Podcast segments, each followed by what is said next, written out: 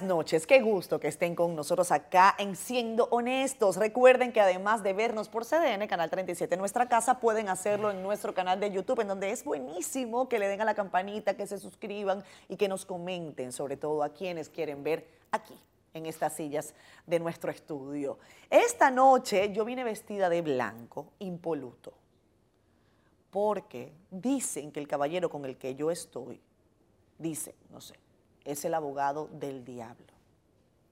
Pero yo no puedo decir eso, que me lo diga él. Carlos Balcácer, un querido amigo de la casa. ¿Cómo estás? Digo amigo de la casa porque eres referencia en distintas oportunidades para, nuestros análisis eh, jurídicos. ¿Cómo estás tú? Bien, gracias, Catherine. ¿A ti te han dicho en varias oportunidades que tú eres el abogado del diablo?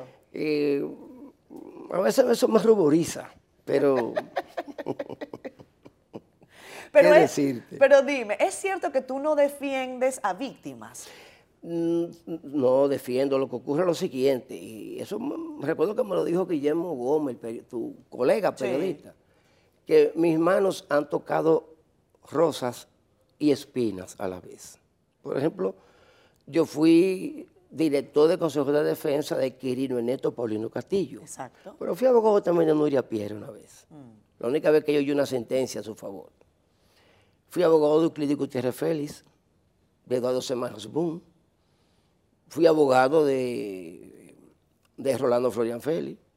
Y también fui abogado de Alejandro Grullón y de Abel Matute. Y, que la audiencia disponga quién es la flor y quién es la espina. Fui abogado de Milton Peláez también, sí. de su muerte. o sea, uno, dependiendo el, tipo de caso que, le llegue al despacho en ese asunto el abogado que difiere un caso por otro porque entiende que tiene una alta densidad de dolor, de penurias, ahí deja de ser abogado. O sea, no importa lo que la gente diga, porque es lo que te digo. Eh, normalmente la gente tiene como quien dice sus villanos. Y la, audiencia identifica a sus villanos según, sí, a, mí, a mí me tiene sin cuidado la audiencia, porque yo si hay que defender al que mate la humanidad, yo lo defiendo, ¿eh? para que estemos claros. Ahora, yo me abstengo por un, tema ya de principio. Un padre que no quiere pagar la pensión alimenticia de su hijo. ¿A ese tú no lo defiendes? No, no, no, no lo defiendo. O si no quiere a su hijo, no me va a querer a mí.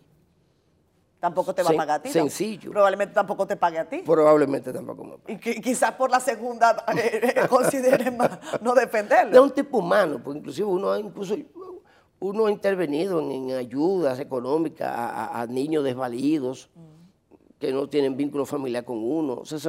en ese tipo de, defensa yo no la asumo. ¿Qué tan cierto es, eh, Carlos, que el que no tiene recursos económicos en este país se friega, por no decir la palabra que son cuatro letras y que empieza con J desde el punto de vista jurídico? El que no tiene recursos económicos se friega en los tribunales. En parte sí, porque eh, tiene que ir a la Defensoría Pública. Los defensores públicos son buenos abogados, pero el hecho de, superficie, profundizar en derecho, ya al fondo, ¿no? Al fondo del, mar, de, ese océano Índico, eh, a veces no llegan, por temas ya obviamente de propios recursos eh, que se necesita para la investigación. Correcto, ¿no? Y hasta de consulta, doctrina, etcétera, etcétera. Pero eh, también un tema de suerte. Yo conocí un, un joven que estaba acusado de un homicidio y lo condenaron a 30 años.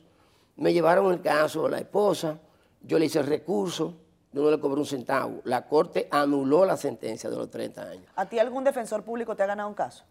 Eh, no, porque yo es difícil que lleve un caso de víctima.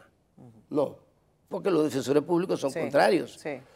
Y, y, le anuló la sentencia, lo dejaron preso porque olvidaron disponer su libertad, le, le un habeas corpus, fue acogido el habeas corpus. Bueno, ya hace apenas, hoy, hoy domingo, hace apenas cinco días, el Tribunal Colegiado de la provincia de Santo Domingo Oeste, uno de los colegiados más estreados, eh, eh, eh, aplicó la extinción del proceso. Yo le decía a mi hermana Rosa, mira, si ese señor hubiese sido hijo de mi vecino, de Tony Rivera, ahí hubiese estado, hubiese estado aparcado un Mercedes-Benz S500 2022.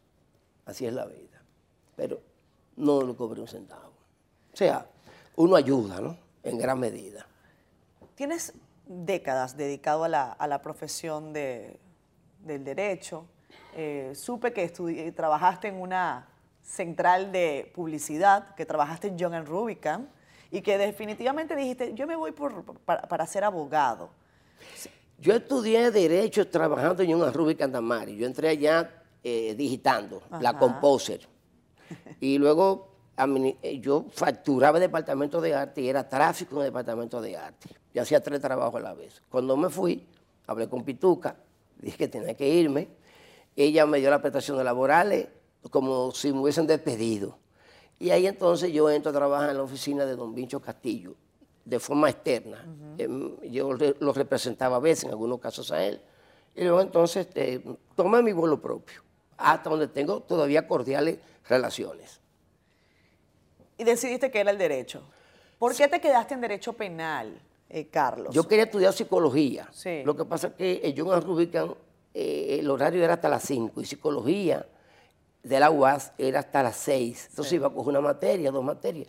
Yo llegué a tener más obras de, derecho, de psicología en mi casa que de, que de derecho, de Jung, de Adler, de Freud. Me gustaba mucho la psicología, mucho, pero un tema de horario. me fui a derecho. Y en derecho siempre me gustó la materia penal. Eh, independientemente de eso, eh, yo iba a tribunales desde que estudiaba derecho. Mi primer caso fue contra don Vincho precisamente, contra, Vincho, contra don Vincho, Ramón Pina y Héctor Emilio Sánchez Morcelo. Fue la muerte de la, de la esposa del periodista Erwin Cott. Ella se llamaba Gladys Altagracia Volque Sánchez, arquitecta. La mataron ahí en la Lincoln con Ángel María Soler, a, una esquina. fue mi primer caso. Ahí nació la amistad mía con, con Ramón Pina. La mitad con Vincho. Estando en bancadas distintas. Sí, la mitad mía luego con Don Vincho nace como consecuencia de la muerte de Tormente, que yo soy el abogado en ese entonces del Comando de la Libertad, junto con Ramón Pina, acusado de esa muerte. Y también fue otro grupo preso de, policías involucrados en, en el mismo hecho, o sea, lo que investigaron. O sea, dos grupos opuestos en la cárcel. ¿Eso se puede dar hoy? yo te pregunto, o sea, que se esté en barras diferentes, incluso cuando es el Ministerio Público el que acusa y la defensa haciendo su trabajo, que se dé una relación de cordialidad, cuasi de amistad. Sí, yo incluso en la, audiencia de la apelación de, de Jean Alain, yo le decía a, a Jenny Berenice que yo no le iba a llamar Jenny a ella, sino le iba a llamar Berenice porque ella me contó que su madre le dijo, le contestó, le, aconsejó, no le conteste a nadie que te diga Jenny nada más, ni Berenice, que te digan las, los dos nombres. Y yo, de forma jocosa, le llamaba Berenice, pues yo le decía que el Berenice viene del griego macedónico, Berenice, que significa, le digo yo, disque, mujer de victorias. y como te digo, llevamos un vínculo de respeto en el estrado, igual que con Wilson pero se lanzan duras acusaciones. Ah, no, no, no, obligado, no, no, claro, para tumbarla. Y ella a mí también. Nosotros venimos peleando hace más de 10 años. Yo lo sé. Cuando Román en Santiago. Exactamente, cuando el caso de, de Román. De Adriano Román. Sí. Pero, como te digo, uno tiene, uno tiene, a la gente hay que reconocerle sus méritos. Por ejemplo, yo digo que eh, la educación de Wilson Camacho, a quien no conozco, ¿eh? Debió haber sido cara. Porque puede haber sido malo, o sea, conculcador de derechos, pero es un hombre decente y es educado. Y eso vale mucho. Y, es muy necesario para la aplicación de justicia. Claro que sí. Estamos en una situación en la que la gente está eh, demandando desde hace algún tiempo, digo la gente porque así, así se contempla, eh, que se lleve justicia en los casos de corrupción pública. Y ese fue uno de los principios que enarboló la actual administración. El presidente Abinader, su equipo de gobierno, decían al principio y durante toda su campaña que ya era tiempo de que eh, se tuviese un país con cero impunidad. ¿Tú crees que llegó ese tiempo, según lo que estás viendo? Mira, es eso es mitológico. Te voy a decir por qué. ¿A, qué, a qué Abinader llama justicia? De que justicia independiente. Y el Ministerio Público es justicia. Él ni sabe lo que es justicia. Es justicia. Tú agarras un Ministerio Público y colocar dos personas ahí. Colocar a, Juan y a Luisa. Luisa, ¿tú te ciñes al pacto de presunción de inocencia? Sí. Tú te involucras en un hecho que conlleva pena privativa de libertad de 10 años. Yo soy inocente, señora. Señora Berenice o señor Camacho. Y usted, Luis, también yo me, ciño al pacto de, presunción de inocencia. Yo soy inocente, no hay problema. Vamos el mismo día a atención permanente. Y le decimos a la juez, ellos firman el pacto de presunción de inocencia. Yo pido que sean enviados a Najayo mujer, a Najayo hombre, los dos. Se da un aplazamiento por A o por Q. A los dos días, que ya la prisión te está haciendo estragos, vuelve otra vez bajo y te digo, tú sigues con el pacto. Y tus hijos solos, tú dices, no, yo no puedo seguir con el pacto. Yo soy culpable. Ok, yo soy una ladrona. Yo soy una falsificadora. Yo soy una estafadora.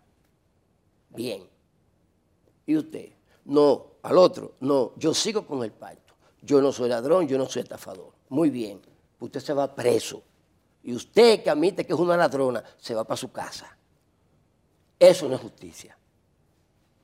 Un grupito de bandidos disfrazados de jueces que legalmente la van a pagar pronto, que engañaron a la justicia bajo el ideal de independencia y se han metido a miedosos, porque nunca tuvieron demanda profesional. Nunca. Y no se van a inmolar por liberarte a ti, que mantiene la bandera de la inocencia, en un país donde en ningún caso de corrupción ha habido una fuga ni una obstrucción de la investigación.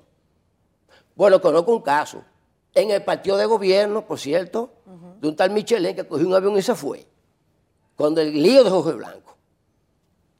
Y así que tú me dices a mí que hay obstrucción, tú con 1.500 fiscales y 7.000 guardias y 2.000 chivatos, y una puerta que, oye, en un interrogatorio que le hicieron un cliente mío, Jenny Berenice y el mismo Camacho, cuando Camacho entraba, recuerdo que tocaba tres veces la puerta, to, to, to, como una clave, y abría.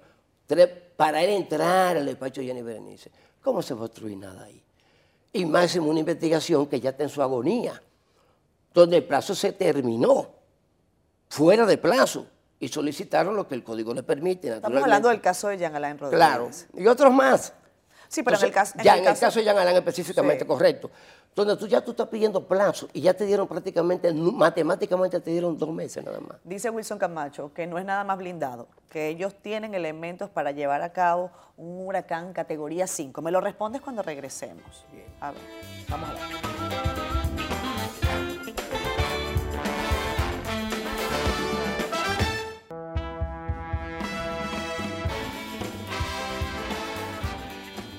Regresamos con más. Carlos Balcácer está con nosotros. Yo decía que hay quienes lo califican como el abogado del diablo porque por lo general, no solamente en los últimos casos, él asume eh, defensa de personas que no necesariamente están bien vistas por, por, el imaginario popular, por decirlo de esa manera. O al menos esos casos te han dado cierta notoriedad. Caso, por ejemplo, de Florian, de Florian Félix, que vamos a hablar de eso un poquito más adelante. Pero en la última parte hablábamos del caso específico de Jean Alain Rodríguez, ex procurador general de la República. Se ha solicitado una extensión del plazo para ah, seguir construyendo esa acusación de la que el Ministerio Público dijo al principio que tenía un caso blindado y que ha necesitado 18 meses y ahora tres más, que fue lo que finalmente le concedieron.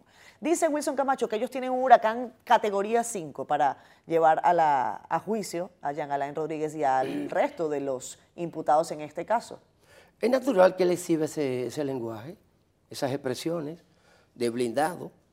Yo lo escuché de él eh, en los albores del caso de Jean Alain, sí. Y también recuerdo haciendo un, corte, pero con un símil, con el caso de Odebrecht. Él con Odebrecht iba con su voz meliflua, como yo le llamo, locutoril, y le decía a la prensa, ya estamos ganados, eh, con penas altas, este caso está blindado, y ocurre que, ocurrió que vino una absolución. Bien, él no apeló. mismo que Domínguez Brito con Felipe Bautista.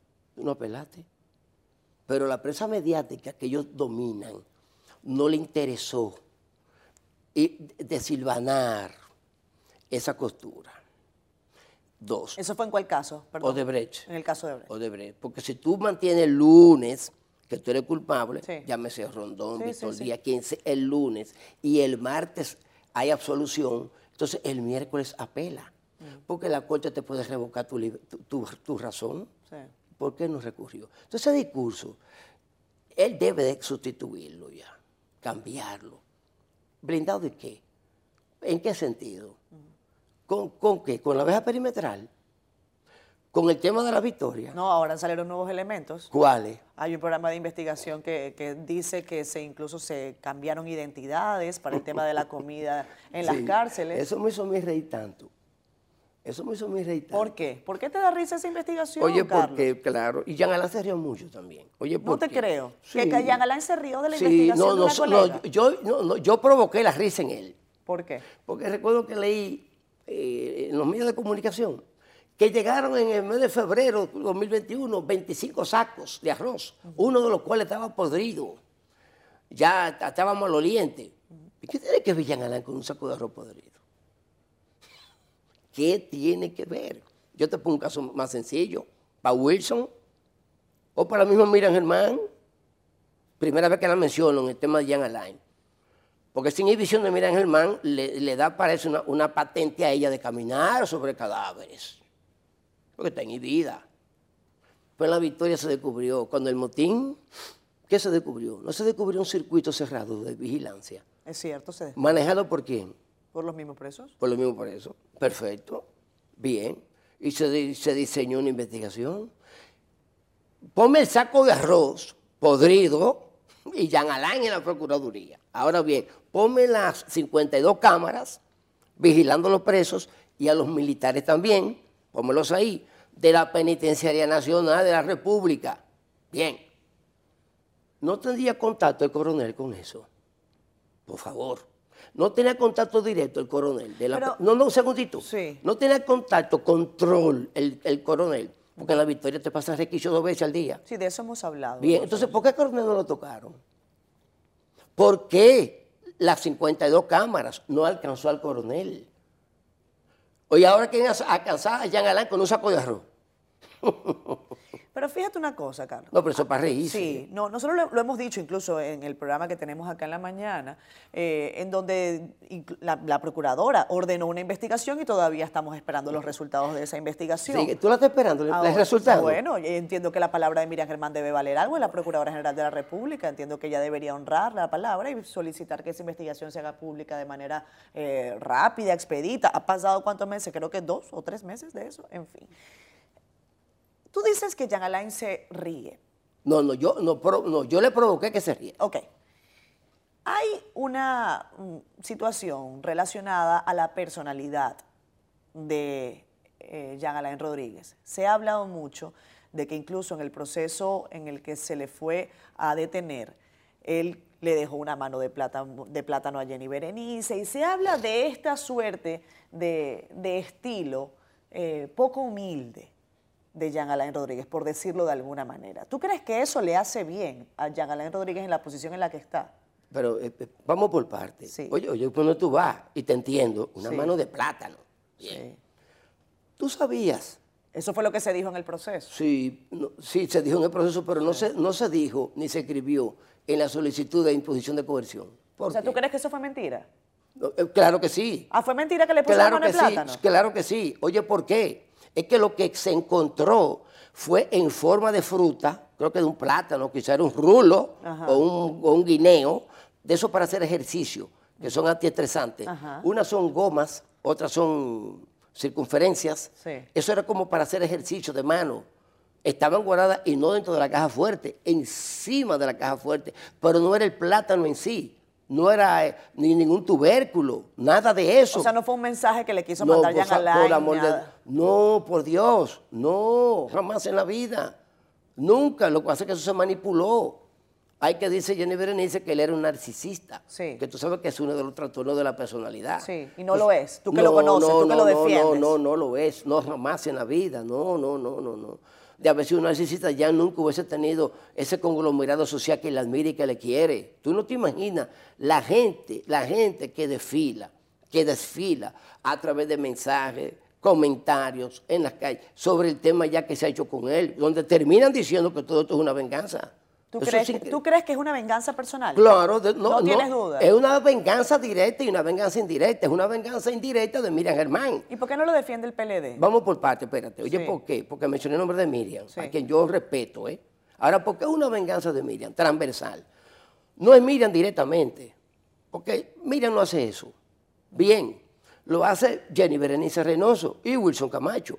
Porque todo, todo el dolo que había ahí todo el dolo. Pero Jenny Berenice lo sabía, todo el dolo que había ahí, y Wilson Camacho también. Y entonces, pero están involucrando allá en el en, en, defraudar más de 56 millones, de los cuales 5 millones lo trabajó Jenny Berenice en la fiscalía. Ah, no, pero esa parte no, te estoy diciendo que ya lo manejó mal. Pero vamos, entonces vamos a hacer una auditoría general. Entonces, es una venganza de ella, porque Porque ella entendió, y ahí están los chats, que son los que soportan una recusación que hay en contra de ella. Donde en chat, oye lo que ocurre, Jenny Berenice entendió que ella no debía haber sido relegada a una, a una tercera sala de la Corte de Apelación después que ella estuvo al frente de la Fiscalía Distrital. Así es. A ella no le gustó. Pero el calafón era ese, vamos a llamarle así. Yo hubiera sido Danilo Medina, la envió para la consultoría jurídica del Poder Ejecutivo. Y ya. Porque realmente ella enfrentó muchos crímenes, eso es verdad. Como Jan también. Como tampoco Jan debe ser enviado al Ergástulo. Pero nada, no podemos mirar hacia atrás. ¿Por qué el PLD no está participando como defensa? ¿O por qué no apoya la defensa? ¿O la apoya?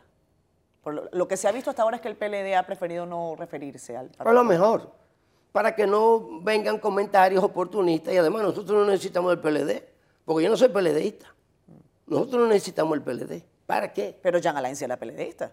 No te, no te lo discuto, está bien, pero no necesitamos el PLD. Pero él no siente que su partido lo ha abandonado. No lo siente, porque no necesita el PLD. Él necesita a sus abogados, que trabajemos como trabajamos nosotros hasta los domingos también. Vamos a hacer una pausa, ya regresamos con más de Carlos Balcázar. Hablaremos de otros casos también importantes, de un fenómeno que se dice existe en el país. Yo no sé si usted tenga elementos suficientes para sostenerlos, que se trata del populismo penal. Hablaremos también de narcotráfico en la República Dominicana. Hablemos también de su casa. Me han dicho que su casa es particular y se ve en algunas imágenes. Vamos a abrir las puertas de la casa de, Carlos Balcácer un ratico por aquí. Enciendo esto, ya ven.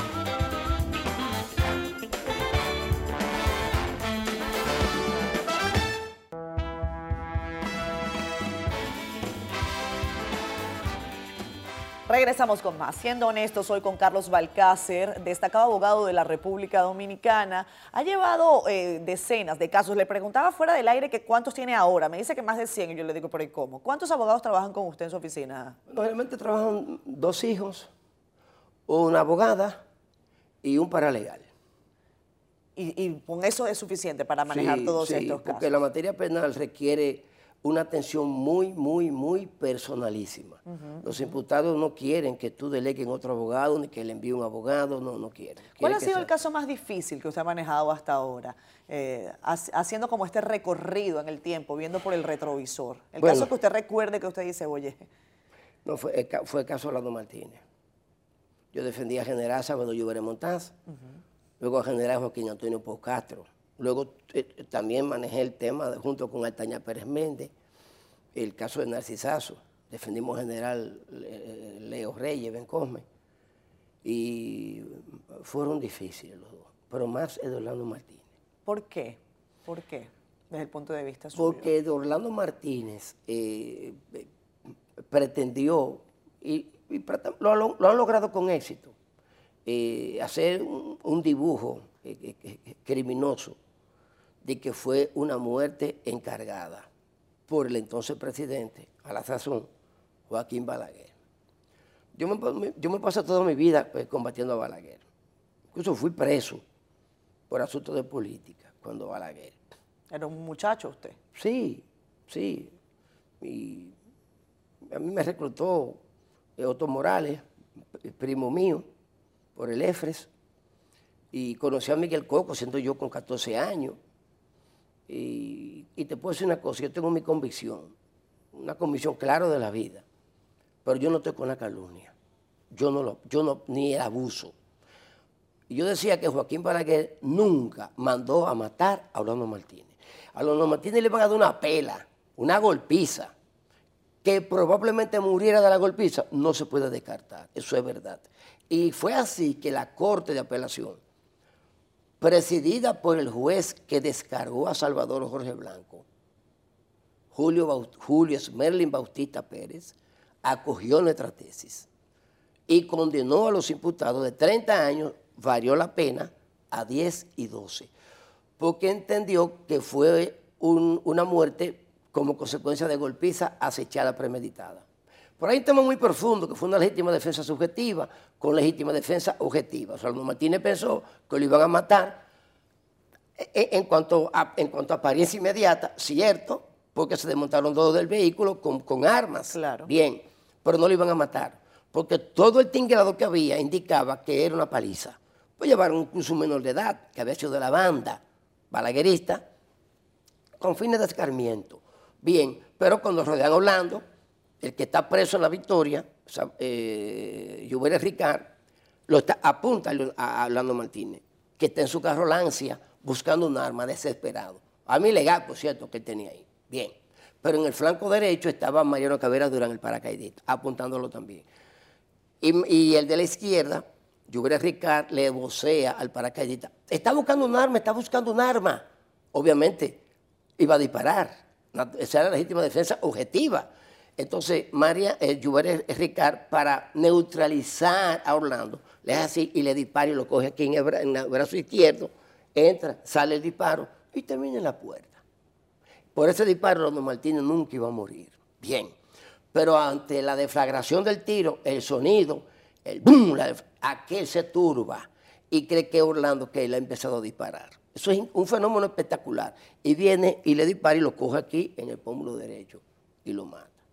Cuando regresan al vehículo, el que conducía el vehículo, Joaquín Antonio Pau Castro, que no quería ir a ese caso, no quería ir ante lo que le, lo que le eh, eh, eh, encargaron la misión él decía, mira qué maldición a mí me ha ocurrido esto, señores. Y, es el que muere como el, Caín de la película. Bueno, el caso es que todo salió eh, a relucir, pero cuando tú quieres manejar un caso, que fue un asesinato, que por encargo, no, no, no, no, no, no, no.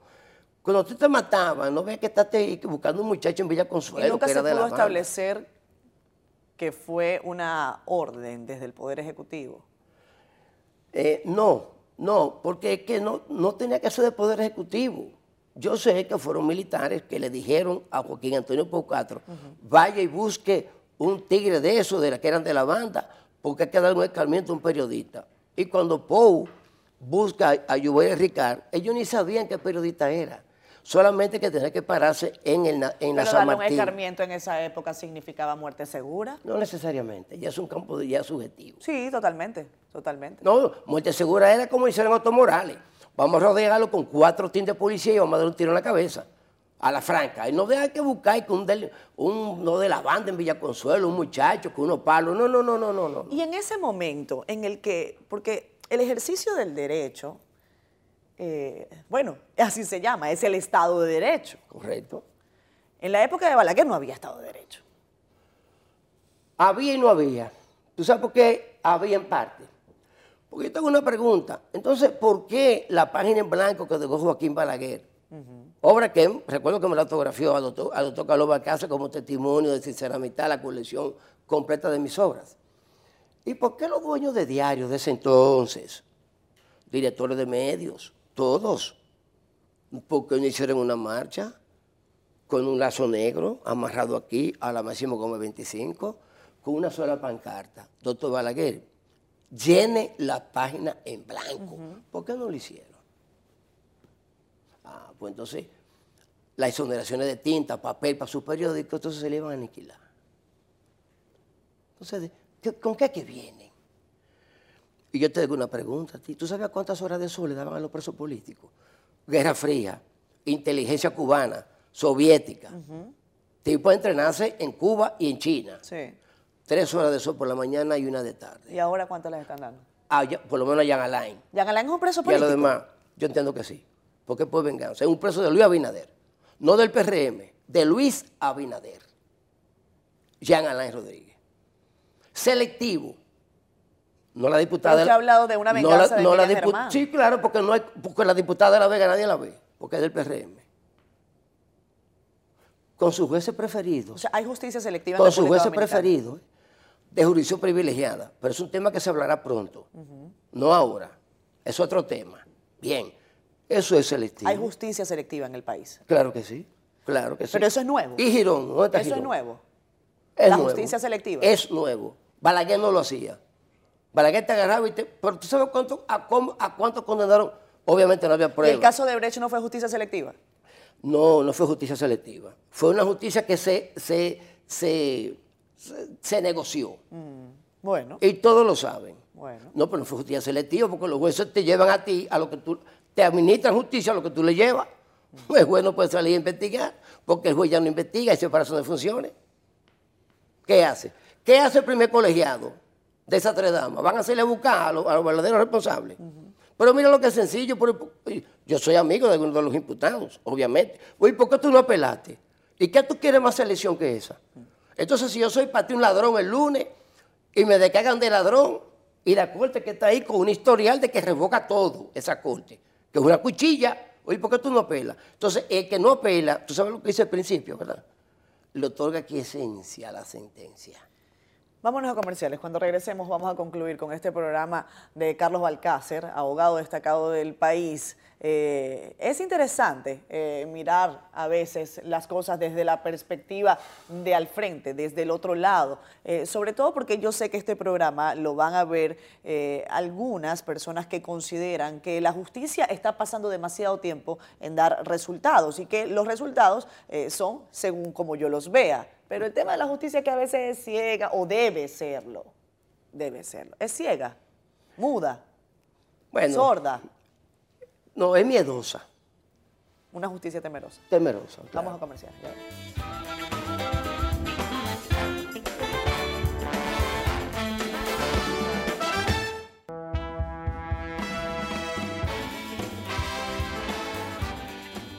Regresamos con más. Siendo honestos, soy con Carlos Balcácer, abogado de la República Dominicana, abogado actualmente del caso eh, Jean Alain Rodríguez, ex procurador general de la República. Eh, yo comentaba con mis colegas periodistas acá en CDN que algunos eh, compañeros de otros países me dicen, pero que el fiscal dominicano está preso, pero algo muy grande ha debido hacer. Y, yo quiero, eh, para un poco eh, comprender su visión de, cuál es el panorama de la justicia en el país, aunque por supuesto usted tiene un, interés específico porque defiende a una de las partes, ¿hacia dónde va el país con una justicia tal y como usted entiende que está? Mira, yo decía en otro programa, que este grupito de manipuladores, entre ellos Ministerio Público y uno que otro juez, van a ir presos. Oye, ¿por qué? Porque ellos iniciaron la etapa de la retaliación. Se Seleccionaron a la familia del presidente, por ejemplo, y otras persecuciones innecesarias. Cuando tuvo imputados, como el caso de Girón, que todo y lo cuadroso que en el estrado, en el podio, eh, se le olvidó la cuenta de cuánto él ha robado. Y lo premiaron con un arresto domiciliario. O a un pagán que le dice, mira, esta es tu hija bella, ¿verdad que sí? Sí. Eh, hoy es lunes, domingo, el martes ya va a, ir presa con medida de cohesión. Es tu hija. eso está pasando en el No, eso pasó con Pagán. Eso pasó con Pagán. Sí, y tú tienes tantos años de edad, te quedan tantos de vida útil, con un miocardio detrás de ti, persiguiéndote. Y obviamente te doblegan. Bien. Entonces. Te doblegan para decir. Claro. Pero para decir la verdad o para mentir. No, no, no. Esa es otra. Es que aunque sea la verdad, es que eh, tú tienes nemo tenetur, te ipsum acusar, eso tú tienes derecho con el silencio. Y el código lo establece. Bien. Entonces, cuando tú ves estas cosas así, ¿qué ocurre? la estructura del país, infraestructura, superestructura. Infraestructura, la, estructura de producción, carretera, avenida, fábricas, etcétera. Superestructura, lo político, lo religioso, lo cultural, etcétera. La superestructura de este país no está por modificarse y buscar de una u otra forma un gobierno serio, transparente. No, esta población lo que está en votar por quien le garantice un empleo, por quien le garantice cierto bienestar. Y te pongo de ejemplo, aquí le presentaron por segunda y última vez a este pueblo en una bandeja de plata a Juan Bosch. Toma, vota por Bosch. ¿Qué hizo el pueblo? Que no. La única vez que Balaguer no hizo fraude. Y cuando Víctor Grimaldi que Juan Bosch se peleó con él. Juan Bosch le dijo a Víctor Grimaldi, que era director de cómputo, no, no, pero fue un fraude. Y devolvió las medallas y condecoraciones que Balaguer le había concedido. ¿Por qué Víctor Grimaldi siguió en el PLD? Incluso fue a la Santa Sede a representar al país. Porque tuvo razón y dijo, no, no, no, perdimos. Bien. Pero tuvo un Guillermo Moreno que tiene un discurso que no más que un pequeño buguete trepador, pero al fin un hombre que tiene un discurso de seriedad y no pasé dos mil votos. ¿Usted vota? No, no. ¿No, vota? No, no, yo no creo en eso, por Dios. ¿Usted no, cree en, la, elección popular? No, no, no, no, ¿Por qué? Yo creo en los desaciertos de ellos y voy y los defiendo. O los acuso. Pero eso no es una posición como muy egoísta. ¿Y no, no, no, no, no, no, Lo que pasa es que yo, yo, peco de no querer ser tonto. Yo no voy a eso. O, sea, yo no creo en la democracia representativa. ¿En qué cree usted? En un gobierno de democracia para el pueblo. Democracia para el pueblo. ¿Cómo se construye Y dictadura para los explotadores. En eso es que yo creo. En eso es que yo creo. Yo no creo en más nada. Entonces, ¿qué ocurre? ¿En qué está esta población? Esta población va a retornar a la oposición otra vez. La va a retornar. O sea, el PLD vuelve, según usted. Yo digo PLD no, oposición. Bien. Ahora que esté el PLD ahí y la gente de Leonel Fernández y los siete pedazos del Partido Reformista van a volver van a volver. Y como estos señores, en este caso Abinader, instaló la maquinaria de la retaliación selectiva, porque Abinader hablaba de los crímenes prescriptos y de los no prescriptos. Es un término jurídico, ¿eh? Él lo dejó. Lo los no prescriptos era para era Leonel, para estar usando a Leonel Fernández. Él no habló de eso ya. Selectivo. Bien, bien. Es que se aguante, ¿eh? Porque cuando venga la oposición, Aquí hay gente que está mirando, mira, el reloj. Y ven que el reloj ya lleva dos, va para dos años. Y rétame, por favor, el año de elecciones. ¿Estamos claros? Entonces, cuando esto venga y haya que pasar causa a jueces y a fiscales, aquí eso va a venir. Yo fui abogado del Estado con Hipólito Mejía. y yo le dije a Hipólito, vía Guido, yo no quiero caso y que PM contra PLD. No, yo no quiero eso. Al contrario, me dieron el caso contra el hermano del médico de Peña Gómez, Hanna Tatú, que se cobró creo que 15 millones a las 12 de la noche, el 15 de agosto, porque hizo la maguluta, toda llena de protuberancia, un disparate que él hizo, y le caímos detrás. Balcácer, ¿tú crees que hay algún juez, algún juez en este país que tome una decisión contraria a cualquiera de estos imputados? Me refiero a los casos sonoros. Me refiero caso Antipulpo, me refiero caso Jan Alain, me refiero ¿Hay algún juez que se atreva a variar medida de coerción? Hubo uno que, hay varios que lo han hecho ya. El juez del primer juzgado de la instrucción, Raimundo, que es un juez íntegro, por cierto, ¿eh? muy íntegro. Incluso la misma jueza del primer colegiado. Tú tienes que tener integridad para tú agarrar a Odebrecht y descargar. Por la falencia de Odebrecht. Independientemente de la presión de Lo que pasa es que ya, Miriam Germán había dicho que ese expediente no servía para nada. expediente que construyó Jean pero Sí, pero es que no entiendo, porque entonces no sirve para nada. ¿Para, qué tú mandas a Camacho a, a, perder tiempo? Ella no era la que mandaba a Camacho. Ella era la que mandaba a Camacho a concluir en Odebrecht. ¿El, proceso tenía que continuar? No, sí, pero con Camacho. Envía otro. Dijo Camacho que él no participó en la elaboración del expediente. Pero que, que le tocó fue litigarlo. No, ajá. Y, litigarlo implica tú involucrarte con el expediente. y que, él no fue el que investigó. Que no, pero está bien, pero sabía del expediente y sabía de la falencia o no.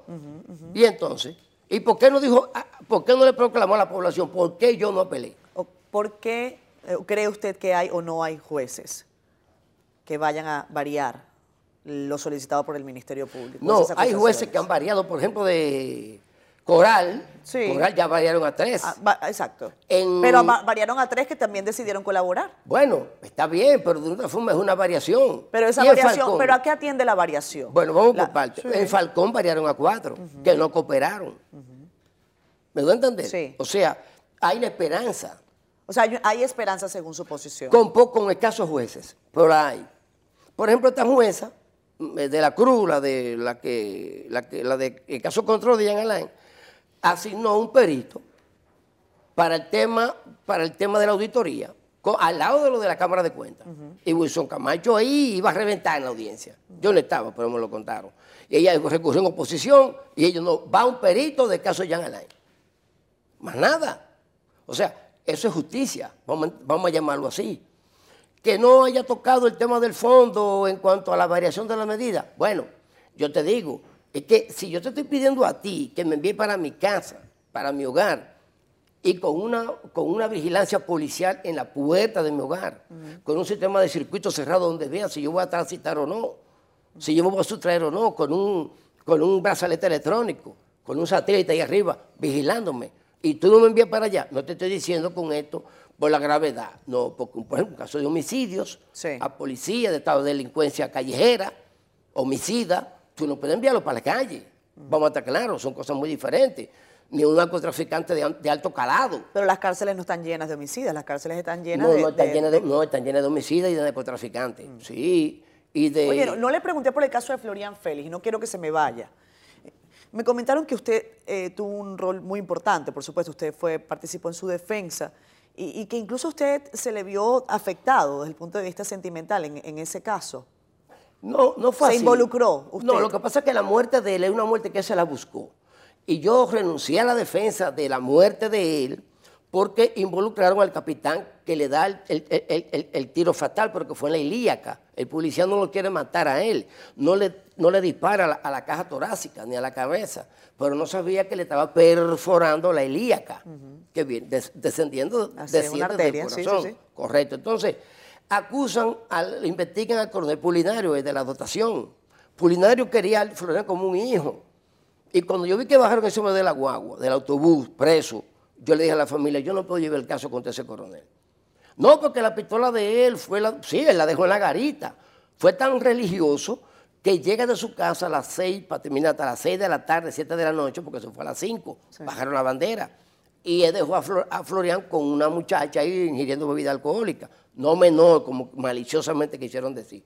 Entonces él llama, dicen, ¿en, qué está eso? Ya Florian dejó salir. Y le dicen, ahora que eso está en su buena. Él viene de día allá, nervioso, vivía en el mismo sector, y le da la vuelta a la abeja perimetral y le vocea, Florian, por Dios, ya yo sé que me hiciste fracasar. Y él le vocea improperio y Florian coge la llave de su candado, porque tenía su llave privada de su celda, por seguridad.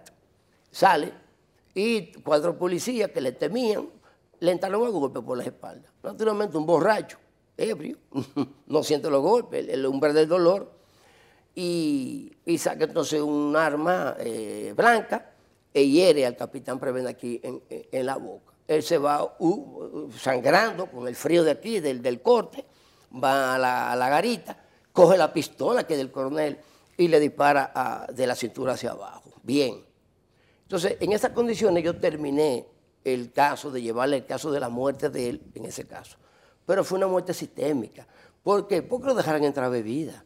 Si hubiese estado en el, modelo CCR, como está Jean Alain, Pero le, hago la, le, hago la, precisión, porque en esa relación abogado-cliente eh, también se cuecen los, bueno, los sentimientos.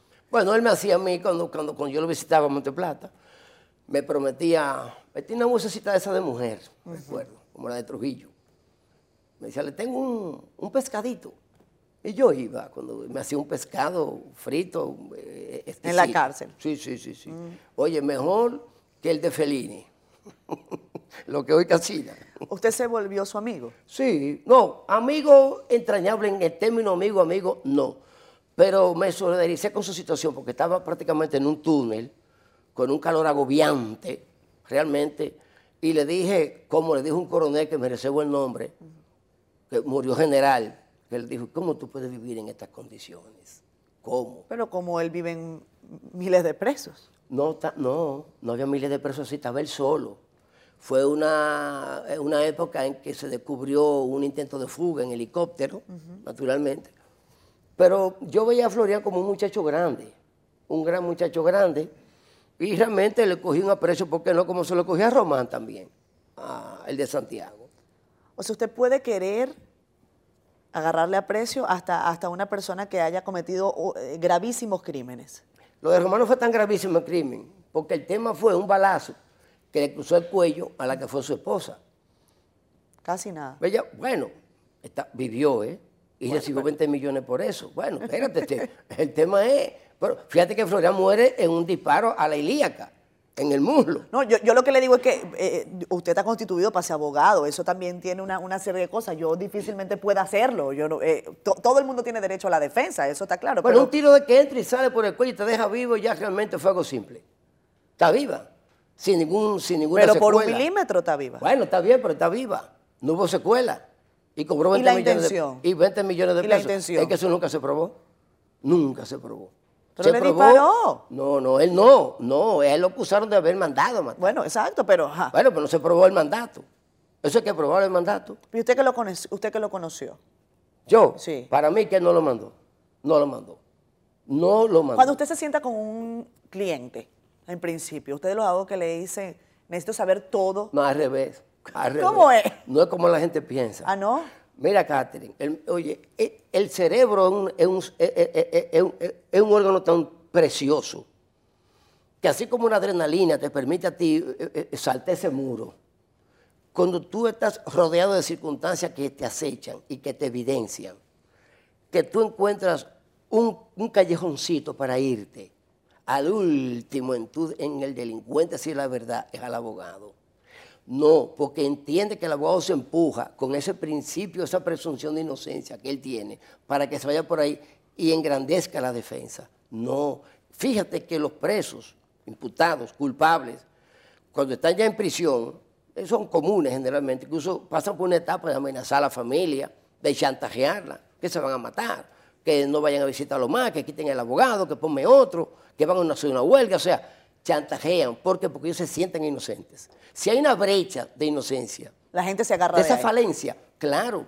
Es como el hombre, como el hombre que tú, tú, a tu esposo con un nombre de, una, de fulana, que es un hombre que ya está fichado, y seis meses después, un año después, le encuentra ese otro nombre, y él encuentra una pequeña explicación de por qué te ese nombre ahí. Oye, tú no vas a convencer a ese señor. Pelea contigo hasta lo último, porque es que el cerebro lo está ayudando. Eso, es parte del, del, un mecanismo, de, mecanismo de defensa. Eso, eso va a ser maravillas. ¿Algún cliente a usted lo ha defraudado en el proceso? ¿Alguien que usted realmente creyera es inocente y que posteriormente se haya dado cuenta de lo opuesto? Sí, uno de los primeros homicidios que yo tuve, él estuvo acusado de matar a un sereno ahí en la feria. Habían unos negocios de, de, bebentinas. Y él me juraba a mí que, él no tenía ningún tipo de, responsabilidad en eso. Realmente no había prueba en cuanto a él, es, verdad. En ese, en ese entonces reinaba la íntima convicción y a él lo condenaron a 10 años. Yo apelé y la corte lo descargó. Bien. Él va a mi oficina. Ahí en la avenida Bolívar yo la tenía. ¿Y le confiesa? No. Me dijo, doctor, ¿cuánto usted me cobra si yo de la misma forma que agarré ese tipo, porque ese tipo lo que pasa es que le estaba haciendo con la mujer de él. Yo no lo sabía, fue que me lo dijo. Porque eso es lo que fue un freco. ¿Cuánto usted me cobra si yo vengo y, ejecuto un desgraciado que cuando estuve preso agarró a mi mamá y le empeñó, le, hipotecó la casa? Digo yo, ¿cómo? Ah, pues tú me mató a este tipo. Ah, pero él fue me dio un poco de temor, naturalmente. Yo apenas tenía como unos tres años haciendo, dos años en ese entonces. Y esa fue la primera como pequeña decepción. O sea, que usted sacó de la cárcel a, un, homicida. Ah, no, sí, sí, sí, sí, es verdad. Yo lo saqué. Y he sacado mucho. He sacado mucho. Uno tiene del camino, o tú pides legítima defensa, o acusa legal de la provocación, y si es homicidio, pues pide clemencia. Y que, que se va a integrar un sistema de justicia penal. Hay muchos caminos. El código es bueno. Es bueno el código. ¿Amenazas a su persona en alguna oportunidad, don Carlos? A mí, no. Hoy tengo, yo he tenido la suerte, debo de admitirte, como la mayoría de los que he defendido son malos, los malos entonces no, no me procuran. Y te voy a contar una anécdota, Flor. ¿Usted sabe, ¿Usted sabe algo? Por ahí dice, líbrame del agua mansa, que de la mala me libro yo. Te digo una anécdota final. Rolando Florian Félix me mandó hacer un ensalmo a mí. Él creía en brujería. Ah. A San Juan, sí. Y él me dijo, doctor, le tengo, lo voy, a preparar para que nadie, nada. Le voy a hacer un trabajito. así mismo me dijo tal cual. Estaba en Najayo cuando eso. Mm. Bien. Yo, yo no creo en eso. Paso el tiempo y luego a los cuatro años de eso, recuerdo yo que me visitó un señor de Ocoa, que su hijo estaba preso por homicidio también. Y me dijo ese señor, yo fui donde un curioso, no sabía qué era el término curioso. Y cuando yo le llevé la tarjeta suya, le dice brujo al señor, yo conozco a ese hombre. Le dijo así, con la tarjeta mía, yo, conozco a ese hombre. Y le hizo un trabajo y le dijo, no, no, no, por eso me tiene un trabajo ya. Mm. Sí, le dijo a ese señor. Y ese señor me llevó una vela con un polvo a mi oficina y me dice, mañana, el lunes había audiencia en la Suprema Corte del hijo de estaba 20 años. Y la Corte había fijado audiencia. Fue como el viejo código. Me dijo, él me pidió que usted, esto que está aquí en este puestecito, se lo contara. Pero a las 12 de la medianoche, en la víspera de la audiencia, hágalo por mí, por favor. ¿Y usted lo hizo? No, por, por favor, imposible. Cuando voy a la audiencia, concluyo y como al mes y medio ganamos el caso, la Suprema casó. Yo sé que para él fue el brujo que ganó. Ese fue, el ensalmo que le hicieron. Don Carlos, tenemos que despedir. Me han dicho, eh, solo para concluir, que, que su casa es casi un museo. ¿Es cierto? Mira, Catherine, lo que pasa es que yo empecé hace unos 20 años a coleccionar bustos. No de mujeres, sino bustos históricos. Sí, sí, sí. Tengo de Calígula, de Nerón, Marco Aurelio, Julio César. También tengo eh, estatuillas, tengo de la, batalla de Samotracia, la más grande. Sí, claro. Tengo una réplica casi al tamaño del David de Michelangelo. Tengo de Dante. O sea, tengo un armario. Arte clásico. Arte clásico. Y también eh, un viaje que hice a, Grecia, a Atenas específicamente, traje 32 bustos de allá. Y, ¿Pagó impuestos por eso? No, no. Porque viajé por una línea, viajé por una línea en principio, que en principio no te cobraba maletas, era ah, nueva. Y recuerdo que yo, yo fui asesor de la Embajada de Italia hace muchos años. Y un carabineri me trajo y se retrató en la antigua Roma Sacra, donde cae Julio César, un 15 de marzo del 44 a.C., que era la curia de Pompeyo. O sea, eh, la gente cree que, Julio César lo mataron en el foro romano. No. Julio César, cuando tú vas al foro romano, que, está el Coliseo, el anfiteatro Flavio, tú sigues, sigues, sigues, sigues, sigues. Y cuando tú llegas a Vías Nacionales, sigue a dos esquinas, dice, Avenida del Largo Argentina, ahí que lo matan, ahí que él cae, que es como el Parque Corón de aquí. Ahí no puede entrar nadie, son columnatas abandonadas, pero organizado todo. Bueno, pues, pues ese Parabineri me trajo un trozo de esa piedra donde cayó Julio César, con una foto. Y yo tengo esa piedra en una cripta. También eh, eh, traje del mármol pentélico, que fue del que hicieron el, Partenón de Grecia. Eh, tengo trozos de ese Partenón, no del Partenón de la estructura, por Dios, sino de que está en el, piso, obviamente, como residuo.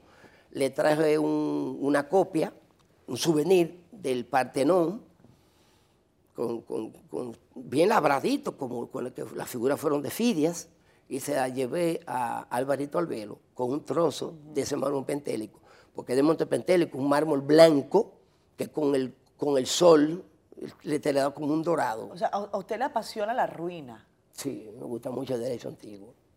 A mí me gustan las cosas en construcción, las ruinas no me gustan. Tengo una piedad de Michelangelo también, que es la más grande que, que, vende el Vaticano. Cuando tú estás en San Pedro, la gran avenida es la vía de las conciliaciones, ¿no? La grande, la que te espera ya.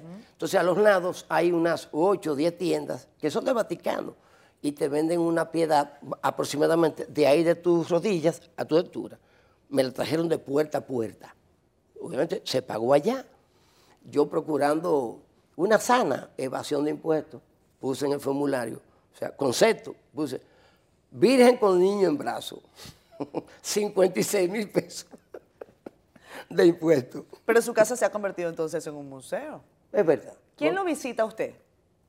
Bueno. Los periodistas siempre. Nos vamos ya. Esto, es rápido. Mira, el, que fue embajador de, Italia, de, de, Olindo de Agostino, excelente amigo, cuando él fue allá, junto con. Yo tengo muchos amigos italianos.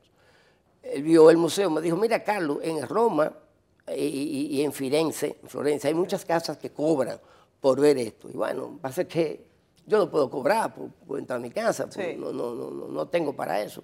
Él vio una, una, una réplica de la espada de Julio César, yo la compré en Toledo, que son duros, tú lo sabes, en, espadas. Y a él le encantó mi casa. O sea, tengo amigos, colegas, yo tengo un cine allá, eh, ahí los abogados vemos películas. Los abogados. Generalmente. Ya. La última que vimos fue Filadelfia, desde el Washington. Sí, claro. ¿Sus amigos son la mayoría abogados? Sí, pero yo no, te digo una cosa, yo no, yo no hago mucha vida social. No, yo hago, yo tengo una vida muy, muy, muy austera y frugal. Yo no hago, en primer lugar, a mí no me gusta el baile. Me gusta la música, mi papá fue músico, fabricaba con trabajo. De mis hijos, la primera hembra se hizo pianista, pero es médica, estudió en Yale con altas notas. El varón, que es, es abogado, es batería, porque no se dice baterista, es batería. Exactamente. A diferencia del violinista o del pianista. Él, es batería. Él es batería, él es batería y formó un conjunto. Bien, pero tengo unos pocos amigos. Yo no tengo, yo no paso de cinco amigos, para serte honesto. ¿Usted defendería a un amigo? Sin cobrar. Yo no le cobro ni a fiscales ni a jueces. He defendido jueces muertos, jueces vivos y jueces presos. Y a ninguno les he cobrado dice usted que le gusta la música, tenemos que cerrar el programa, y a mí me gusta poner música para finalizar. ¿Qué canción le gustaría a usted para concluir? Hoy es domingo, son las casi las 11 de la noche. Bueno, me gustaría, porque me recuerda a mi mamá cuando yo tuve por política, María Coraje de Víctor Manuel. Bueno, vamos con María Coraje de Víctor Manuel. Muchísimas gracias, abogado. Gracias a ti. Espero no tener que necesitarlo, ¿eh? A tu orden, Además, porque yo soy de la buena. Y usted dice que nada más defiende a los malos, pero nada.